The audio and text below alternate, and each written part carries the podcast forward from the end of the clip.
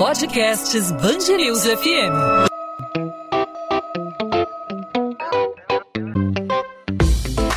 Dois às 20, com Maurício Bastos e Luana Bernardes. Maracanã, sou torcedor e resolvi fazer um samba em seu louvor. Pra começar, veja o senhor seu nome é a cara do Brasil que um passarinho anunciou. Sete décadas de muita emoção, sete décadas de muita história. O Maracanã, o maior estádio do mundo, já não comporta mais o público que nos anos 50 e 60 recebia mas ele continua sendo icônico, ele continua sendo o templo sagrado do futebol mundial. Lá foi disputada a final de Copa do Mundo, vários campeonatos nacionais foram decididos no estádio Mário Filho.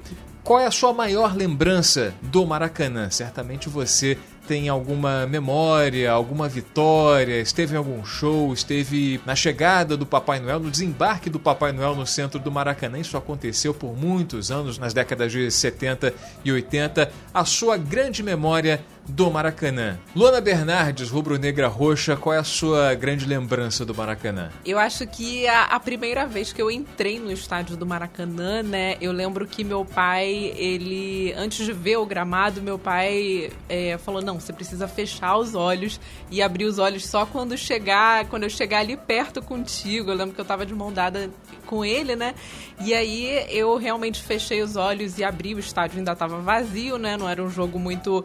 É, muito grande, de Fla-Flu. Era um jogo pequeno, um jogo menor, com uma torcida um pouco mais reduzida. Você tinha quantos anos? Ah, eu acho que eu tinha uns 7 ou 8 anos. E eu lembro que mesmo sem torcida, eu senti aquele arrepio, né? Que todo mundo sente quando entra no Maracanã, seja com ou sem torcida. Praia e sol, Maracanã futebol, que lindo! Domingo eu vou ver meu time jogar. Tomara que ele saiba ganhar. E se souber, vai ser muito bonito. E hoje o podcast 2 às 20 tá especial, né? Tá temático para falar justamente sobre os 70 anos do Maracanã. Qual é o seu o seu episódio marcante aí da sua vida no Maracanã, Maurício? A primeira vez que eu fui ao Maracanã, eu fui já um pouco velhinho, diria, porque não, não, não, não fui quando era pequeno, meu pai tinha medo, ah, muita violência e uhum. tudo mais. Eu fui num Vasco e Corinthians no Maracanã e a minha grande lembrança não foi, é claro que tem um arrepio de chegar ao Maracanã, mas a minha lembrança, algo que não sai da minha memória, foi a saída do estádio. trânsito interrompido ali ao redor, sempre eu fui andando até a rodoviária Novo Rio para pegar Eita. o ônibus de volta para casa. Uma lembrança traumática. E o Gustavo Lema reuniu várias lembranças, várias memórias, ouviu vários personagens, produziu uma série de reportagens que está indo ao ar na Band News FM para todo o Brasil ao longo da semana. A sua grande memória, Gustavo Sleman, do Maracanã?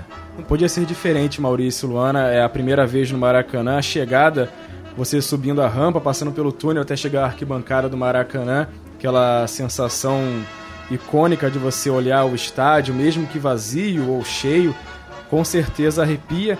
Eu demorei um pouquinho também para visitar o Maracanã pela primeira vez, até porque sempre frequentei São Januário. Então, quando comecei a ir ao Maracanã, que a gente vascaíno considera o salão de festas da, dos vascaínos, então foi realmente uma sensação inesquecível. Bom, para falar sobre outras memórias, para trazer de volta aí as grandes lembranças do Maracanã, foram muitos eventos, teve final de Copa do Mundo, quem não viveu certamente já ouviu falar do Maracanaço, né, que o Brasil foi derrotado em 1950 para o Uruguai. Na primeira final é, realizada no estádio do Maracanã. Foram outros jogos, o Brasil conquistou títulos jogando no maior estádio do mundo, foi palco de final de Copa do Mundo em 2014 também. Bom, para falar sobre esses grandes momentos da história do Maracanã, a gente vai conversar com um historiador do futebol, autor de livro. Ele escreveu juntamente com Roger Garcia o livro Os 60 Maiores Jogos do Maracanã. Roberto Assaf, jornalista e também professor, obrigado por aceitar nosso convite aqui na Band News FM. Seja muito bem-vindo. Por nada, eu, eu que agradeço. Asaf, queria saber de você a respeito do que representa o Maracanã, você como cronista esportivo, como escritor, como jornalista e viveu aí, testemunhou tantos tantos jogos importantes para o Maracanã. Queria começar pelo, pelo, pelo título do livro que você escreveu em parceria com Roger Garcia, desses 60 maiores jogos do Maracanã. Qual, na tua opinião, está no topo dessa lista? É, esse livro é do ano de 2008, né? É, antes dessa obra horrenda que fizeram no estádio, né? Que o descaracterizou por completo, na minha opinião. É, então, é, os jogos que ocorreram de 2009, 2008, 2009 para cá, eles já não fazem parte do, do, do livro. É, é, muito difícil de você conseguir fazer uma relação de os jogos mais importantes, mesmo que sejam 60 e até 100, é, de um estádio que é um ícone do futebol e que tem né, 70 é, anos de vida. Então, você Pior ainda é você ter que equilibrar é, os grandes jogos entre os quatro grandes clubes do Rio, né? Mais aqueles jogos que são obrigatórios, que são os jogos de seleção brasileira, e os clubes fora do Rio, é, que aconteceram no estádio, e mais ainda aqueles que não pertencem aos clubes de fora, nem daqui, nem de seleção brasileira, como, por exemplo, o jogo entre Cariocas e Paulistas que aconteceu em 1968 com a presença da rainha da Inglaterra. Então, até você fazer essa relação é muito difícil e mais complicado ainda você é, obrigatoriamente acaba deixando de fora é, algum jogo que alguém vai lembrar e vai te cobrar. Eu me lembro que na época muita gente cobrava o fato da gente ter deixado de fora aquela decisão da Taça Guanabara de 67 entre Botafogo e América. O Botafogo ganhou de 3 a 2 com três gols do Paulo César. Enfim, é muito difícil você colocar todos os jogos que as pessoas consideram importantes. Asaf, antes da minha primeira pergunta, antes de mais nada, saudações rubro-negras. Aqui no podcast 2 às 20, Maurício Bastos Suspeita. não gostou muito, não. Mas a Saf queria que você falasse, assim, são vários episódios, né? O Maracanã, ele se mistura com a história do Rio de Janeiro, com a história da cultura carioca. Queria que você relatasse um episódio que na sua visão mais marcou aí a história do Maracanã, seja de muito tempo atrás ou seja recente. Eu acho que uh, os jogos é, do, da seleção brasileira, eles tiveram uma importância muito grande é, embora curiosamente o Brasil nunca tenha sido campeão mundial do Maracanã, teve duas vezes essa oportunidade e não conseguiu aproveitá-la, né? É, numa chegou muito perto, na outra nem tanto. E mesmo assim, acho que os jogos que foram da seleção brasileira que aconteceram no Maracanã, eles foram muito importantes. É, eu citaria, por exemplo, o jogo do maior público da história do Maracanã, que é o Brasil 1, Paraguai 0 nas eliminatórias da Copa de 69. Até porque ele foi realizado num período é, muito difícil é, da, da, da história contemporânea do Brasil. No mesmo dia em que esse jogo foi realizado, ocorria a reunião dos três ministros militares, né, que assumiram o poder porque o presidente da República, o Corte Silva, já estava impedido de continuar no cargo. Eles fizeram isso na calada da noite, ou seja, no momento, calada da noite é uma forma de expressão, né? No momento em que o jogo estava acontecendo, com transmissão direta, inclusive, para o Rio de Janeiro, é, despertando a atenção de todas as pessoas. Só à noite é que nós fomos saber o que tinha acontecido sob o ponto de vista político. Mas é, esse jogo foi realizado no mesmo momento em que o Brasil classificava, que o Brasil foi realizado é, no dia desse jogo que determinou a classificação do Brasil para a Copa de 70 no México. 184 mil pessoas, é o público oficialmente, o, público de maior, o jogo de maior público da história do Maracanã. Né? E Asaf, esse é um dos exemplos também daquela mística que existe por trás da história do Maracanã também, o episódio marcante do Maracanã, dos bastidores também envolve o que envolve o estádio. E ia te perguntar justamente sobre isso também, sobre outros, outros fatores, outras místicas também, que sempre foram relacionados à história do Maracanã, como por exemplo o pessoal da geral, né, torcedores históricos, icônicos ali, É, a gente tem até hoje alguns remanescentes da geral, apesar deles encontrarem dificuldades para poder é, participar hoje é, ativamente da, da, do estádio, a, acompanhando o seu time. Queria que você relatasse algum episódio também envolvendo algum torcedor da geral que você observou também nesse tempo todo de Maracanã. É, a, a, geral era um, era um capítulo à parte, é um capítulo à parte na história do Maracanã. Né? A, a geral reunia, é, teoricamente, as pessoas que não tinham dinheiro para ir nas arquibancadas ou nas cadeiras. É, e essas pessoas acabavam é, se habituando a ir à geral, porque de alguma forma elas ficavam mais próximas do campo e da, dos protagonistas da partida. É, era possível, por exemplo, você falar com as pessoas que estavam no campo embora nem sempre ou raramente você tivesse a resposta, né? Então esses personagens, eu acho que eles foram importantes porque é, eles se tornaram importantes à medida em que eles passaram a ser notados. Eu me lembro de, do tempo em que eu trabalhei no Sport TV como comentarista e que alguns torcedores da geral é, tentavam dialogar com as, com as cabines de rádio e televisão. Isso era muito engraçado, porque os caras queriam dar sugestões para você falar no ar. E de vez em quando até eu ouvia o que eles diziam, né? É, tira fulano, bota cicrano, o time está jogando bem, o time está jogando mal. É, aí os personagens acabaram sendo notados, eram muitos, né? Tinha de todas as torcidas. E todos eles acabaram de alguma forma, a gente ainda lembra. Eu me lembro muito de um torcedor que ia com patinete nos jogos do Flamengo para geral.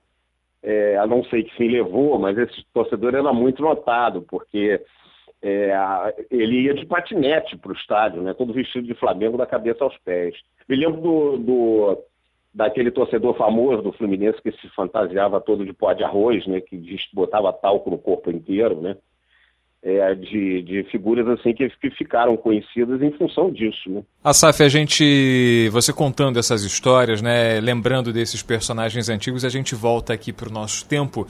Tem os sósias do sósias do Jorge Jesus, do Gabigol, que vão lá para Mureta, ficam lá mais próximos, né, que é uma tentativa, né, nesse futebol atualmente gourmetizado, é, de, é. de tentar colocar o torcedor um pouco mais próximo do campo, mas não substitui a geral. Em primeiro lugar, por causa do preço do ingresso, né? Que é, é um abismo em relação a, ao poder aquisitivo da, da, da população, do torcedor é, médio que, enfim, vai que estava habituado a ir ao estádio. Dá para modernizar o futebol, europeizar, como se fala, né? Tentando conciliar com essa, com essa coisa mais popular desses personagens, talvez colocar uma coisa mais acessível. É possível conciliar? Possível é, eu já ouvi falar aí umas três ou quatro vezes que eles vão, vão reconstruir, pelo menos em parte, a geral, né? É, ou um, um, setor do estádio que será parecido com a geral. Eu acho que isso é possível de fazer. E que o ingresso, evidentemente, vai custar mais caro, até porque acho que as pessoas que ficavam no, na geral, e eu fui várias vezes à geral do Maracanã, você via o jogo, no mesmo nível do campo. Então você não via o jogo direito, você via mais as pernas dos jogadores do que o jogo propriamente dito. Via né? muvuca, né? É, fora a, a confusão, né? E, e, e, eu várias vezes enfrentei aquela.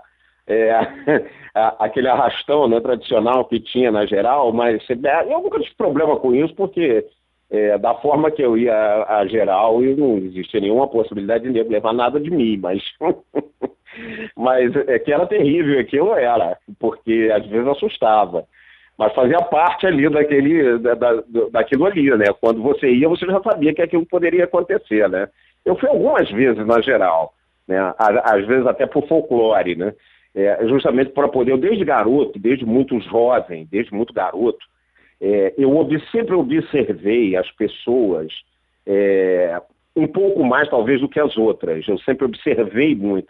Eu, eu, quando eu era garoto, eu ia para o colégio de ônibus e o ônibus fazia um caminho em que entravam e saíam muitas pessoas é, que, que, que, pertenciam às camadas populares e eu sempre gostei muito de observar isso. É, quer dizer, já era um exercício de jornalismo quando eu era garoto, criança praticamente. Né? E o Maracanã era um prato cheio para isso, né? sem dúvida alguma. E do Maracanã eu observei isso demais. Às vezes eu ia geral só para isso. Aqueles jogos que tinha assim no meio da semana. É... Eu, eu fui um rato de Maracanã durante uma época da minha vida. Eu ia ver América e Guarani quarta-feira à noite com chuva. Né? eu fui um rato de Maracanã. Eu hoje praticamente não vou mais, mas eu fui um rato de Maracanã. É, o Maracanã foi, é, num determinado momento da minha vida, talvez o Maracanã tenha sido a minha primeira casa, mais que a minha própria, entendeu? Num dado momento da minha vida, porque eu ia a todos os jogos que rolavam no Maracanã, todos. E, Asaf, você estava falando sobre essa questão do folclore, da observação também. É, a gente lembra também de outros personagens marcantes, não só fora do gramado, das quatro linhas, mas, mas também dentro né, do gramado, jogadores icônicos, jogadores que marcaram época. E o pessoal também, como por exemplo o seu Enéas, o Mike Tyson, um maquista também que por muito tempo, maqueiro, na verdade, por muito tempo no Maracanã, o, o, senhor, o senhor que fazia as embaixadinhas também antes e durante os intervalos das partidas. Tinha o sósia do Zagalo, né? Isso, o sósia do Zagalo também. É, você acha que o Maracanã, com essas mudanças, além é, da modificação que aconteceu fora dos gramados, também mudou a questão dentro dele? Também ficou mais triste em relação a isso, em relação àquela a alegria que tinha antes, a animação, não só por conta dos ingressos mais caros, mas também a falta desses personagens? Calor humano, né? Isso. Eu não diria triste, eu acho que a, a, a palavra que seria talvez não fosse essa, né? Eu acho que ele ficou, como você disse, ele ficou mais elitizado eu acho que é isso. Que não significa necessariamente que esteja mais triste. Eu acho que ele ficou mais elitizado. Eu acho que a possibilidade de aparecer essas figuras passou a ser menor. Né? É, mas é, eu ainda acredito que a gente possa resgatar é, esse, esses fatos que aconteciam, essas figuras que frequentavam o estádio, caso a gente consiga fazer uma reforma, colocar, sei lá, preços de ingressos mais baratos, você, dá maior acesso a essas figuras, né? É, eu acho que isso ainda poderá acontecer.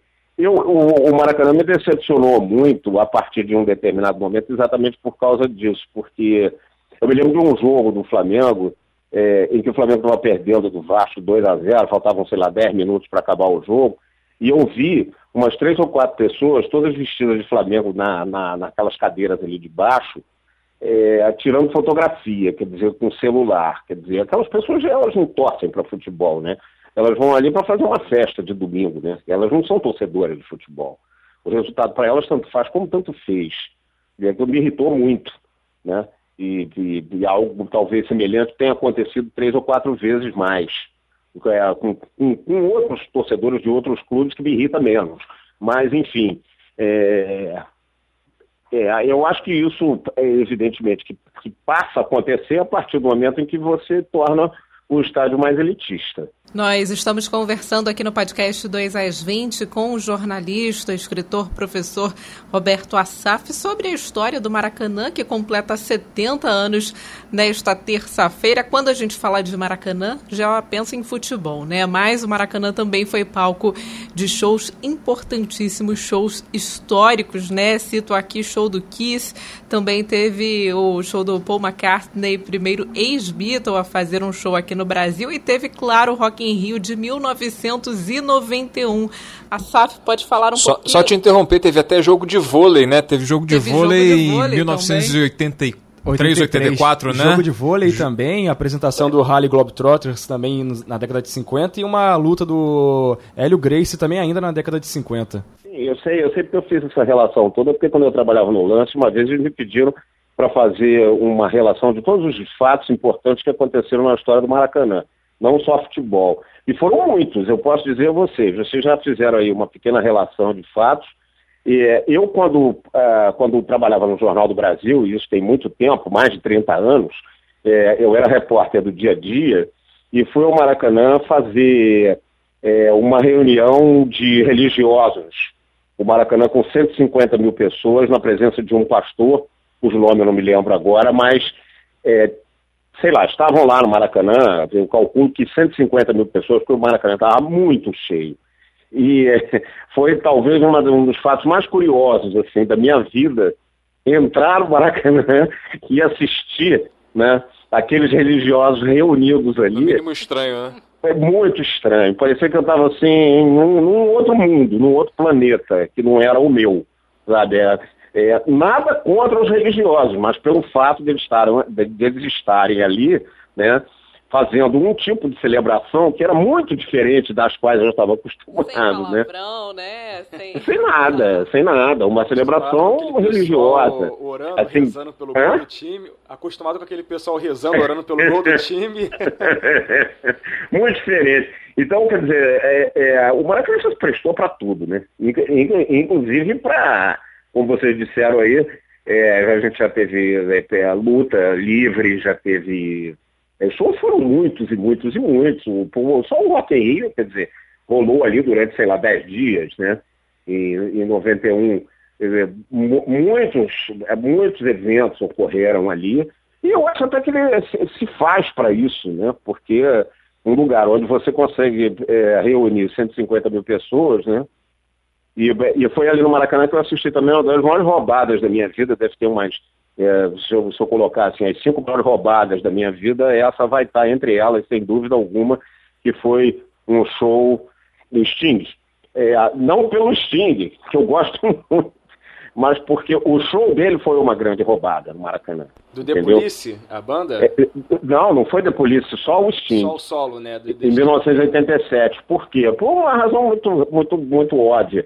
O estádio estava praticamente abandonado, o estádio estava meio abandonado, né, no, de uma maneira geral, e eles colocaram muito mais gente do que eles poderiam colocar lá dentro, e num dado momento é, não havia mais nada lá, não tinha comida, não tinha água, não tinha bebida alcoólica, não tinha, tinha nada, acabou tudo muito antes do show começar. É, foi uma das grandes roubadas da minha vida. Ruim de entrar, ruim de sair, ruim de você procurar um lugar para assistir o show. O som do show era ruim. Tudo que tinha de ruim aconteceu naquele dia. Asaf, é. obrigado, hein, Asaf, pela tua participação, pela aula que você deu aqui pra gente. Tá legal, eu que agradeço a vocês. Até uma um próxima oportunidade. Tchau, tchau. Falou, galera. Valeu. Valeu. 2 às 20, com Maurício Bastos e Luana Bernardes. Maracanã, sou torcedor e resolvi fazer um samba em seu louvor. Pra começar, veja o senhor.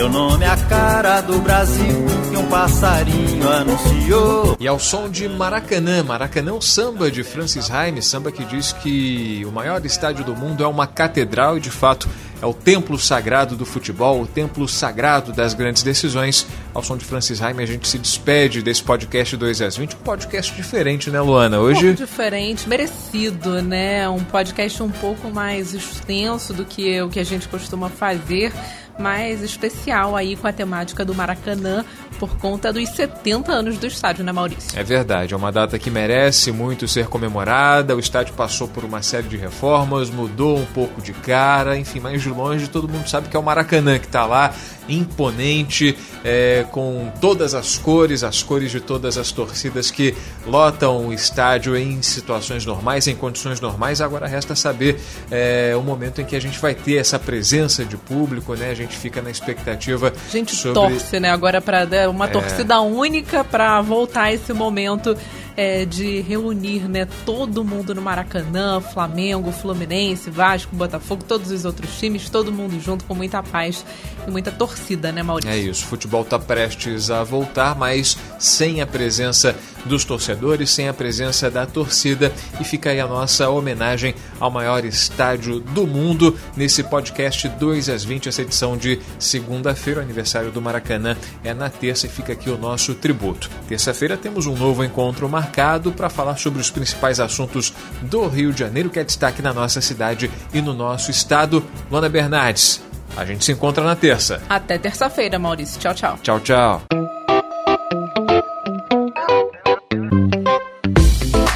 2 às 20, com Maurício Bastos e Luana Bernardes.